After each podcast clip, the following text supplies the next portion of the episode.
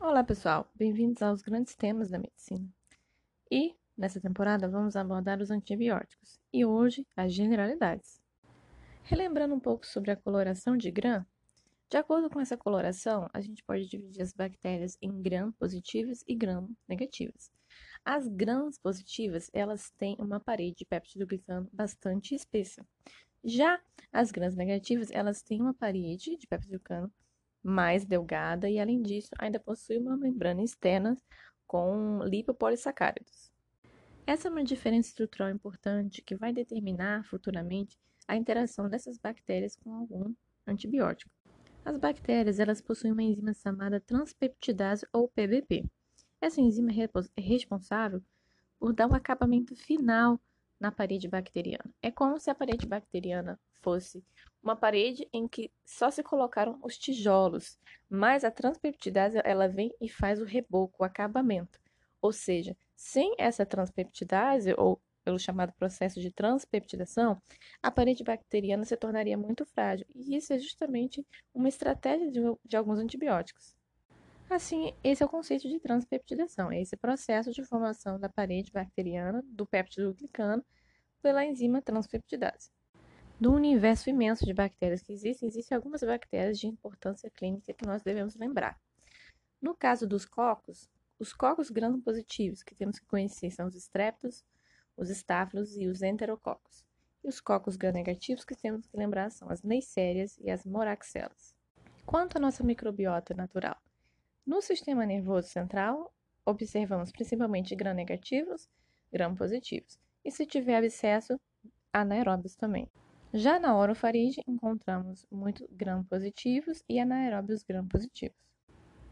Na pele, naturalmente, encontramos gram-positivos, se tiver uma necrose vai encontrar alguns negativos também. Já o intestino é o local clássico dos grãos negativos. O nosso trato urológico também é habitado predominantemente por grãos negativos. Bem, podemos classificar os antibióticos quanto à sua ação antibiótica. Bactericida são aqueles antibióticos em que lisam a bactéria e levam a bactéria à morte. Geralmente são usados em infecções graves, é, com alta mortalidade. Exemplos dos bactericidas são os beta-lactâmicos, os glicopéptidos, as quinolonas, os aminoglicosídeos. Já os chamados bacteriostáticos, eles são antibióticos que inibem a multiplicação das bactérias, geralmente usados no tratamento de longo prazo. Exemplos de bacteriostáticos são os macrolídeos, as lincosamidas, as tetraciclinas e as oxazolidinonas. E a classificação mais importante, provavelmente, que é segundo o mecanismo de ação. Antibióticos que atuam na síntese da parede bacteriana são os beta-lactâmicos, os glicopéptidos e a fosfomicina. Já inibidores da síntese proteica, encontramos os macrolídeos, as glicosamidas, as tetraciclinas, os aminoglicosídeos, clorofenicol, oxazolidinonas. Antibióticos que aumentam a permeabilidade da membrana são as polimixinas e a daptomicina antibióticos que afetam o metabolismo dos ácidos nucleicos, as rifamicinas, as quinolonas, e antibióticos antimetabólicos, sulfonamidas. Rapidamente falando sobre os mecanismos de resistência, porque é algo importante na hora da escolha de um antibiótico. Um desses mecanismos é a baixa afinidade da transpeptidase.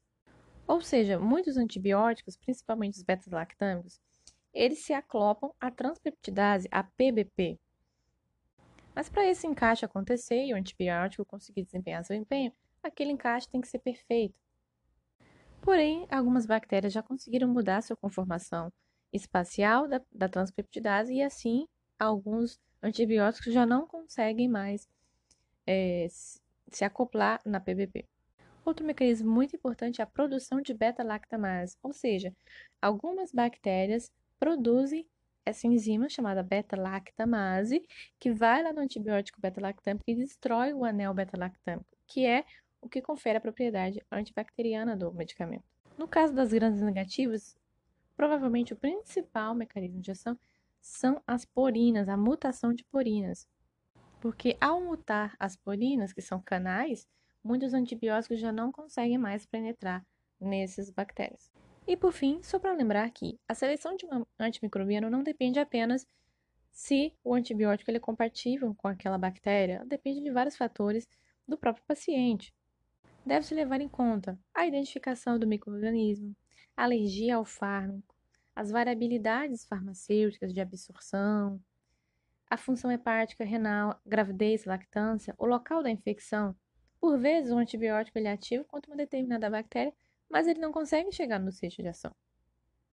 Por hoje é só, pessoal. No próximo podcast, penicilinas.